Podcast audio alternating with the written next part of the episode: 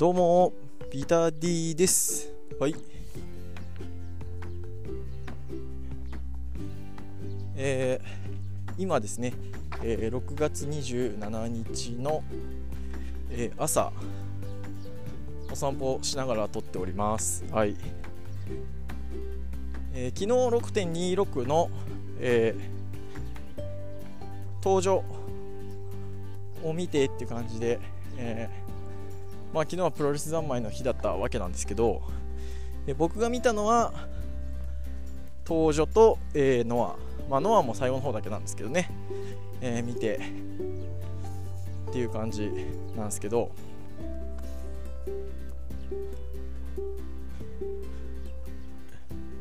その6.26でね、えー、起きた出来事の、えー、一番センセーショナルなえー、お話といえばそうです。もちろん、えー、全日本大田区体育館大会で、えー、吉達がババイの日のシャツを着てくるということですね。はい。えー、それかいみたいなね。いやマジね。お前お前俺のツイート俺俺のツイート見て思いついたやろみたいなね。いやこれ預言者じゃないっしょ。マジで。預言者じゃないですよ僕これ。いやパクリでしょ。どう考えても。いやわかんないですけどね。はい。あのあのツイートはねちょっと僕ともうトラウマなんであんまり触れたくなかったんですけどね昨日ヨシュスワさんがね触れるもんで思い出したと思ったらあのガチで着てきちゃうっていう。いやマジあの京都大会の時来てこなくて本当良かったですね。はい。マジ通じ合ってるみたいな、ね、感じになっちゃうんであれなんですけどまああの吉田さんもね無事勝ったみたいなんではい。あの良かったです。はい、えー、ではポッドキャスト、えー、始めていきます、えー、このポッドキャストは筋トレからプロレスにハマった私ビタディがトレーニー目線からのプロレスラーの肉体考察をしたり、えー、プロレスの試合の感想や映画、ライブ、アニメなどイベントを体験した熱をそのまま吹き込むポッドキャストです。はい、えー、第85回は、えー、6.26、えー、登場とノア、えー、カナミマッチの、えー、レビューです。はい。えー、6.26ですね、えー、先ほど言った、えー、プロレスの興行が結構盛りだくさんな、えー、日になったんですけど、えー、僕は、えー、テレビで、テレビでというか配信で、えー、登場と、えノアを見ましたので、えその辺りの感想を、えお話ししていきたいと思いますというか、えもう撮ってあるので、え オープニングトーク後取りなんですけどね。はい、えー、まあそこそこ語らせていただきましたんで、え、聞いていただけたらなと思います。はいではよろしくお願いいたします。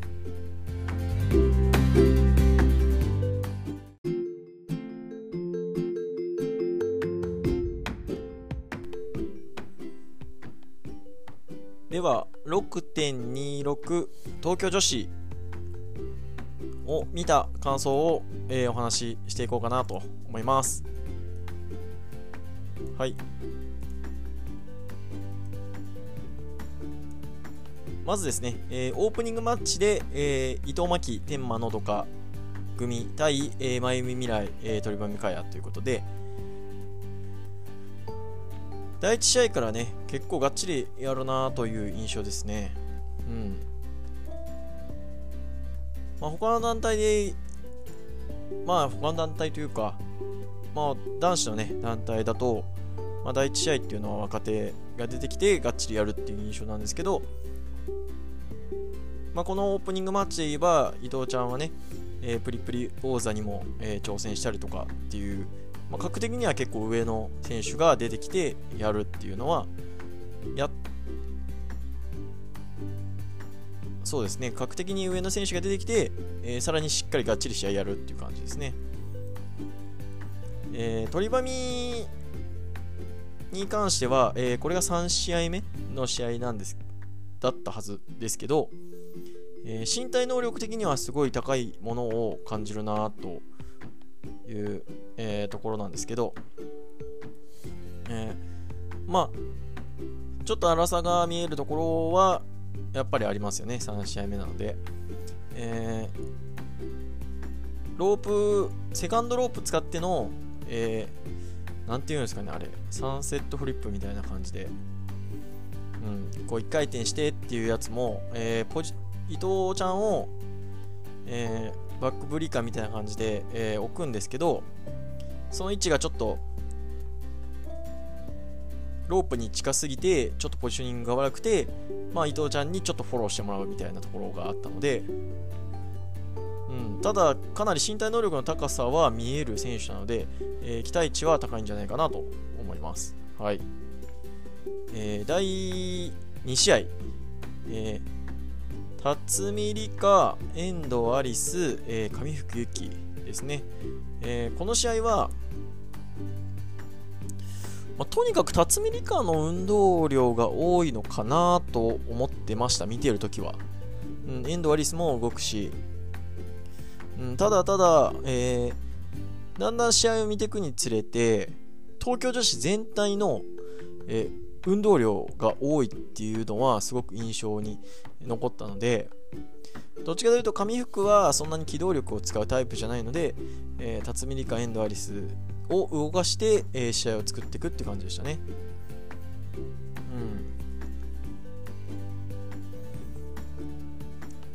うん。まあ、辰巳梨花の、えー、あれはヨーロピアンクラッチかな？うん。は良かったかなと。えー、上福がフェイマサーを決めたところを、まあ、横取りしてって感じですね。あとは辰巳は結構絵作りがうまいなと、うん、いう感じ。えー、遠藤が紙服に、えー、キャメルクラッチを決めるところに、えー、辰巳が遠藤を、えー、スリーパーしに行くっていう場面があったんですけどそこもしっかり自分がこうカメラにどう映ってるのかって見ながらこう見えたらいいのかなっていうのを考えながらやってんじゃないかなと。まあ、辰巳は山下の前のチャンピオンなわけですけど、まあ、おそらく決してそんなにこう身体能力がめちゃくちゃ高いとかっていうタイプじゃないと思うので、まあ、自分の見え方をすごく考えてるんではないのかなと、はい 思っております。はい。えー、第3試合は、えー、中島翔子、えー、宮本萌歌と、え、渡辺美優、新井由紀っていうことで、うん。まあ、新井由紀がね、すごいですね。あの、ファイバーファイトフェスではね、え、2試合目っていうことで、サイバーファイトフェスの時の、え、レビューで、ちょっとね、こう、まあ、新井を立てる試合をしちゃったなっていう話をしたんですけどもそんな立てなくてもついてっていける感じになってるのかなと思います。はい。うん。中島翔子と最初にやった攻防もすごくスムーズでしたしグラウンドというか、まあ、最初の取り合いですね。できたしでえー、中島翔子の、えー、抑え込み？3連発ぐらいあったんですけどそれも全部ちゃんとついてってたのでやっぱりああいうのはかけて受けてがちゃんとしてないと成立しないものだと思うのでうん。なんで新井はほんとすごいですね。で思ったのはやっぱりトップまあ SKE って言えばね、日本でトップクラスのアイドルなわけじゃないですか。やっぱそういう人らの基礎体力っていうのは、かなりのもんなんじゃないかなと。うん。全く何も、こう、まあ、まあいろんな人がいますけどね、そのスポーツ上がりとか、っていうのはあるんですけど、やっぱり人に、えー、見られるっていうことを意識した、えー、ライブとかコンサートをこなしてきた人間ダンスをこなしてきた人間っていうのはやっぱり基礎体力がかなりあるんじゃないかなと、うん、まあその基礎体力があればプロレスの練習のまあ本当に下地ができてるんじゃないかなっていう、うん、気がしますねはいなんで、もうこっからガンガン押してっても全然いいんじゃねえかなという気持ちにさせてくれる、えー、第3試合、荒井由紀でしたね。まあ、中島翔子がすごいのは、まあ、もちろんなんですけど、で渡辺美優もね、えー、ジャイアントスイングめちゃくちゃ速いやつ決めましたし、で最後ね、えー、スタンディングの、えー、グランドコブラかな。で、宮本萌歌が勝ったわけなんですけど、これが初勝利だったみたいで、えー、フィニッシュが、えー、羅生門っていう技らしいですね。うん。いやー、良かったのかなと思います。はい。はい、えー、第4試合が、えー、乃蒼ヒカリ、鈴芽、えー、猫はるな対、えー、愛野ユキ、らく、原宿ぽむということで、まあ、おあのー、最後のね、えー、まあ、お話としては、えー、らくが乃蒼ヒカリから、えー、クロスアーム式の逆さ抑え込みで勝って、え、アップアップガールズ同士のタイトルマッチを決めたということになっております。はい。これまでね、えー、ラクはそんなにこう僕が、まあ、えー、サイバーファイトフェスと6.17を見てきて、こうめちゃくちゃ目立つタイプの選手ではなかった、目立ったとこはなかったんですけど、僕としては。えー、この試合は非常に目立ってましたし、うん、あの、どの選手と攻防やっても、あの、1枚上を行ってる感じがしたので、まあまあ、チャンピオンに挑戦するだけの、えー、資格はあるのかなというふうに、えー、見えました。はい。まあ、あとは、こう、挑戦表明と受諾がすごい爽やかっすよね ドロドロしない感じね。うん。まあ、ある意味ではっていうとこですけど、はい。そんなとこですね。はい。えー、セミファイナルが、えー、坂崎優香、えー、水木小橋まりか組対ハイパーミサオ角田直、えー、桐生真宙は、えー、最後は小橋が、えー、駆け上がり式ブルードッキングヘッドロックということで、えー、知らないみたいな形でコーナーを上がってって、えー、ひねってヘッドロックの形ブルドッキングヘッドロックの形で叩きつけるみたいな感じですね。うん。まあハイパンミがペースをまあ持ってくんですけどやっぱり全体的にえー、リングの中で誰かが動いてるんですね。うん。それが結構すごいなと思って。うん。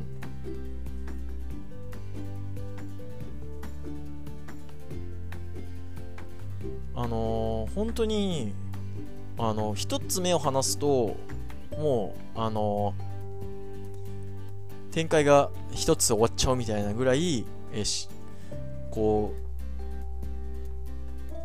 う、誰かしらが動いてるんですね。うん。止まった感じがない。うん。あのー、スターダムとかでもよくある。まあ、西日本もそうかな。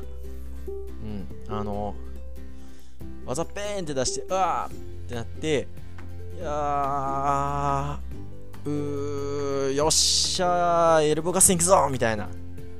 感じはそんなにないですね。うん。どっちかというと、ああ、やられた、よっしゃ、エルボー合戦行ったらぜみたいな。感じなので、うん、あの非常に見ててテンポがいいんで、あのー、暇しないし非常に見やすいですよね、うん、そういうとこはやっぱ結構うんあの、面白いなと思いますはいえー、メインイベントが、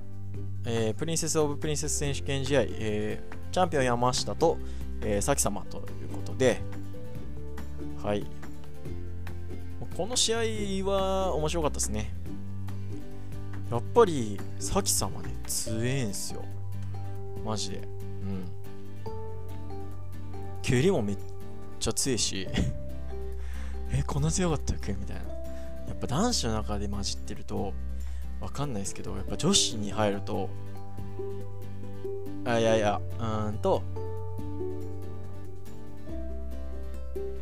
男子に、えー、入ってる咲様に、えー、激銀の人は、やっぱり、えー、男子に混じってると、ちょっと、ぱりそんなめっちゃ強くないんじゃね？ってなるんですけど、やっぱ女子で咲様が入ると、やっぱキャルめっちゃ強いじゃんみたいな なりますよね。まあ、あのー、ここまでのね、試合とちょっと違うのは、やっぱりあのー、さっきまでずっと話してますけど、全体的に、えー、選手の運動量が、え多いっていうところから、まあ、じっくりした入り。うん。えま、どっちかが動いてるっていうことは、え攻防の攻め受けも結構入れ替わりが激しい感じだったんですけど、えー、この試合に関しては、えー、基本的には最初はサキ様のターン。でかなり長めにサキ様のターン取ってそこから山下が、えー、攻めに出る。でそこから、えー、少しずつ徐々に上げていって、えー、東京女子っぽいスタイルえー、攻守の入れ替わりが結構はあの早い感じの、えー、試合に持ってきましたね。で、まあ、山下様はね、あのー、こう、スイッチが入った感じを出すのが非常に良かったです。はい。あのー、表情を変えずに少しずつファイトスタイルを、こう、誰かのね、ちょっとツイートで見たんですけど、なんかこう、貴族の決闘みたいな感じの、えー、雰囲気にしてったって書いてあったんですけど、確かにね、そんな気がするわと思って。うん。こう、最初は貴族のお戯れみたいな感じだったんですけど、だんだん貴族としての、えー、品位、誇りを守るために戦うみたいな。で、そのためには、えー、ちょっと荒っぽいこともするよみたいな感じの見せ方をしてたので、あの非常に面白かったです。はい。で、まあ最後はね、えー、スカルキック、えー、んうんと、ハイキック内打ちからのスカルキックで、最後はクラッシュラビットヒートで、えー、勝ちですね。うん。山下のマイク締めはちょっとふわっとしてて、いいっすね。あのサイバーファイトフェイスの時にね、え、のレビューの時に触れ忘れたんですけど、山下の締めすごくよくよくって、で今回もまあちょっとふわっとしてるんですけど、まあまあ、伊藤ちゃん呼び込んだりとかして、あの、いい、えー、締めだったんじゃないかなと思います。はい。興行としての感想はそんなもんなんですけど、えー、あとですね、これだけは言っておきたい、えー、ことが、えー、あります。はい。何かというと、えー、アップアップガールズのライブが、ライブっていうか、ライブ、まあ、試合前に、えー、らくと渡辺未詩と乃蒼ヒカリが歌って、えー、まあ、ペンライト持ってる人振ってくださいっつって言うんですよ。で、まあ、見えてるのは、えー、特別リングサイドの、えー、ヒトラーだけなんで、まあ、あのカメラがある側のね、ヒトラーがどうかはわかんないですけど、なんでペンライトとかキンブレ持ってるんだったら、一生懸命振らないんですか？もうそれがマジで気になって、何しに行ってんの？っていう。いや、お客さんに文句つけ、まあ、お客さんに文句つけるのもちょっとあれなんですけど、それが東京女子応援しに行っとるわけでしょ。ね。でレスユニバースにも乗るって分かっとるわけでしょ。ねどういう見え方するとかって考えてないんですか？うん。なんかとりあえず振っときますよみたいな。うん。違うやん。自分が応援したい気持ちを表すためのペンラキンブレでしょ？いやだからペンラとかキンブレってパッションなんですよ本当に。自分たちが応援したい気持ちとかを乗せて振るんですよあれは。それをなんか一生懸命振っとったら恥ずかしいみたいな感じの見えのように見え見えましたよ僕は。うん。なんかあれが本当にこう女子プロファン女子プロファンっていうかまあわかんないですけどあれは本当に気に入らないですね。うん絶対ね一生懸命振っとる方が選手も乗りますしね見え方もいいじゃないですか。ね。それは人の周りの人に迷惑かけちゃダメですけど。うん。いや本当そういうなんかちょっとすかした感じで振っとるのは僕はちょっと納得いかん。ですね。はい。あのはい。まあ文句言ってもしょうがないんですけどまあまあレス今度東京女子の試合で、まあ、僕が見に行くとしたらちゃんとペンラ持ってキンブレ持ってしっかり振ってきますよ。はい。それだけは言っておきます。はい。えー、東京女子の感想は、えー、こんなところです。はい。ありがとうございます。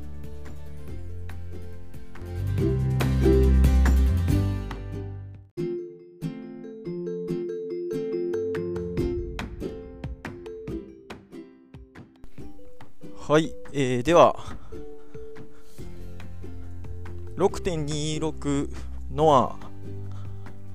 の、えー、感想をお話ししていこうかなと思います。はい。まあ6.26ノアの感想って言ってもね実はちゃんと見れたのは、えー、ノアのジュニアランブルの、えー、終盤と、まあ、カナイマッチだけですね。はい。あの他のねお仕事がございまして、えー、お仕事っていうのはね、えー、推しっていうのは、えー、推し、誰々の推しのお仕事ですね、がありまして、で、まあ、それがね、ちょっと、こう、テンションが下がるというか、あんまり上がらない えー、お話だったので、ちょっと今日は見る気分になれんなっていう感じだったんですけど、あの、伊達さんがね、えー、アベマは、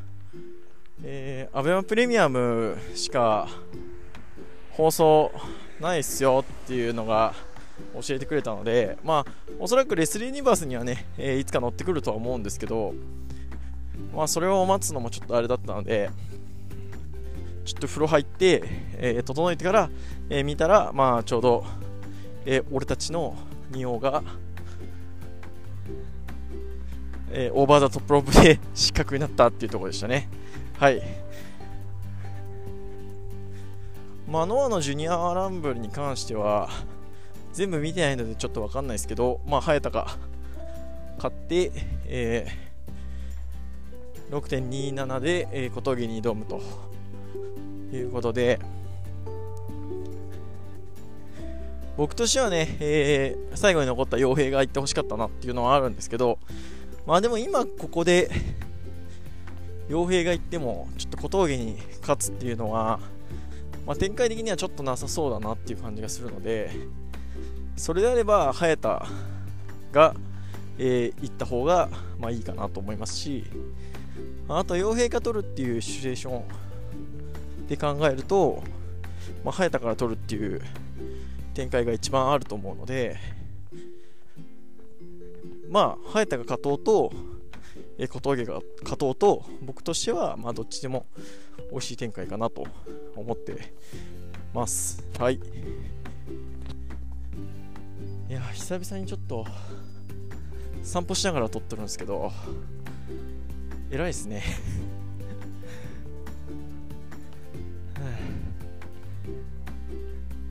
あんまり有酸素って僕やらないんでちょっとハーハーしちゃうんですけどあのその辺はご容赦いただきたいですね。はい。で、えーまあ、あとはねもうほぼこれのワンマッチレビューみたいなもんなんですけど、えー、敗者、えー、髪切り、えー、金網マッチということで、えー、中島克彦対、えー、正木民也っていうことですね。はい。僕これはねちょっと皆さんの意見をねいっぱい聞きたいですね。あのインプロ勢の方もそうですけど、えー、僕の印象としては印象に残るシーンは、えー、何個か生み出したけどそんなにめっちゃ面白い試合ではなかったという印象です。はい、えー、確かに、えー、金網マッチの、えー、まあ、あの最近ではねなかったというか、まあ、ドラゲーとかはねよくやってると思うんですけど、えー、金網の、まあ、目新しさっていうのは、まあ、見慣れてない人にはあったと思うんですけど、うん、こう北宮の、えー、金網のトップからのダイビング戦闘誤爆とか、えー、北宮のヘッドバットと、えー、後からやった、えー、勝彦の、えー、ヘッドバットで、えー、両者の額が割れて、えー、血染めの金網マッチっていう絵面はすごく良かったと思うんですけど、うん、こう試合としてめちゃくちゃこう面白いとかっていう試合ではなかったと思うので、うん、その辺りはどうなのかなという気はしております。はいまあ、ただそんだけその印象に残るシーンを残したので、まあ、十分という見方もできると思うし、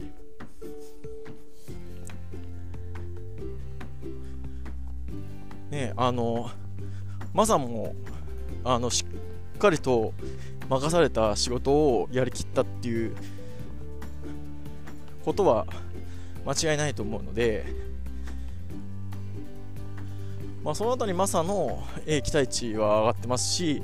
まあ、これからの中島克彦っていうのも期待だと思うんですけど、うん、まあまあまあ生で見たかったといえば生で見たかったんですけどまあ配信生で見れんかったら配信の方が良かったなっていう感じですね。うん。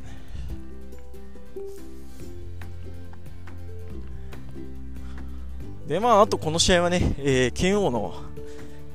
スーツが絶対に笑ってはいけない、えー、ノア24時みたいなね感じだったんで。あの剣王を抜くなよみたいな。笑っちゃうやんみたいな感じでしたね。はい。うん。まああとはねこうえー、さっぱりとね、えー、勝彦が、えー、潔く言っちゃったのであのー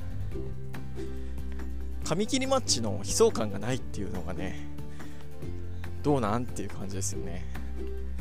うん。ちょっと前にね、えー、スターダムのジュリアとタムが紙切りマッチやって紙切りマッチの悲壮感がないっていう、えー、新しい紙切りのこう、えー、形なんじゃないかっていう話がね、えー、フジコブラとかでもありましたけどなんかその振り切り方としてやっぱそこまでのカタルシスはないしあの勝彦の潔さに。うん。いや勝彦潔かっこいいとはなりますけど。うん。じゃあ紙切りの意味は？ってなっちゃいますし、うん、結局かっこいいんだったら意味なくね？みたいなね。感じあるんで。まあもうあれっすよね。北宮はあのもっと勝彦を落ち武者みたいな感じで切っちゃえばよかったんじゃないですかね。うん、で、勝彦がクソってなって、ケオンやってくれ!みたいな感じの方が、なんか僕は乗れたんじゃねえかなっていう、うん、その、あの、ね、すっきりした坊主に持ってくにも、ちょっと勝彦すかしすぎなんじゃねえのっていう。はい、気はします。えー、まあ、金マッチですね。えー、まあ、面白かったっすけど、うん、なんていうのかな。こう、うん、なプロレスにおいてのカタルシスみたいなところは、ちょっと感じれなかったかなと思います。はい、えー、こんなとこですね。はい、ありがとうございます。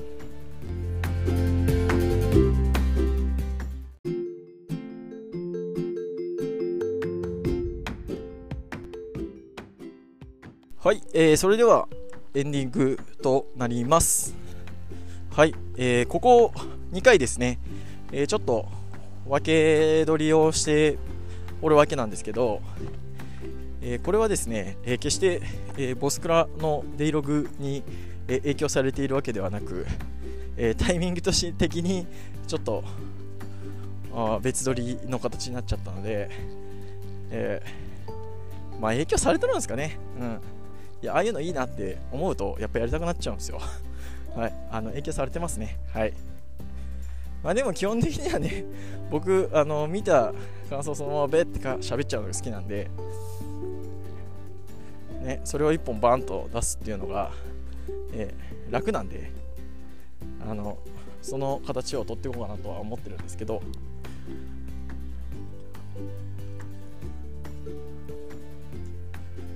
まあそれでも結構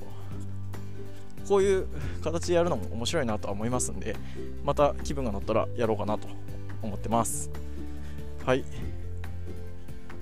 でまあこのやり方のいいところはあの大体ちょっと聞いて 撮ったやつをもう一回聞いてから、えー、最後エンディングとかを喋れるっていうところなんですけどあの今回はですね一番熱入ったのどこかって言われたら登場のペンライトのとこなんですよね。あの、まあ、誤解してほしくないのはえ決して、まあ、そういう人たちをこう批判してるっていう意味ではなくどうせ見に行くんやったらもっと熱く見ようぜっていう話なんですよね。熱く見ようぜっていうかパッション出してこうぜっていう話なんですよ。うん。あの会場とかでもねいらっしゃるじゃないですか。ずっと腕組んでなんかムスーって見とる人。僕ああいうのねすごいまあ嫌ってわけじゃないんですけどなんでやろうなって思っちゃうんですよね。うん。ね。それと同じでせっかくそういうねツールがあるんだからもっとこう盛り上げてった方が興行としての満足感は上がるんじゃないのっていうだけの話なんですよね。はい。まあそんなことなので、えー、まあちょっとそうやってやってる方がいらっしゃったらちょっとあの気を悪くするところもあるとは思うんですけど、まあ、僕の意見なので、まあ、これはしょうがないですねなんであのまあ、気を悪くされた方はごめんなさいっていう感じです。はい。では、えー、第85回を終わ締めようと思います。えー、面白いと思ったら、えー、定期購読および、えー、Twitter のフォロー、ハッシュタグマッチョプロレスのツイート、えー、質問箱、リプ、DM まで、えー、意見、どしどし送ってください。時間がありましたら、えー、ポッドキャストの評価の方もポチッとよろしくお願いいたします。はい、ありがとうございました。さようなら。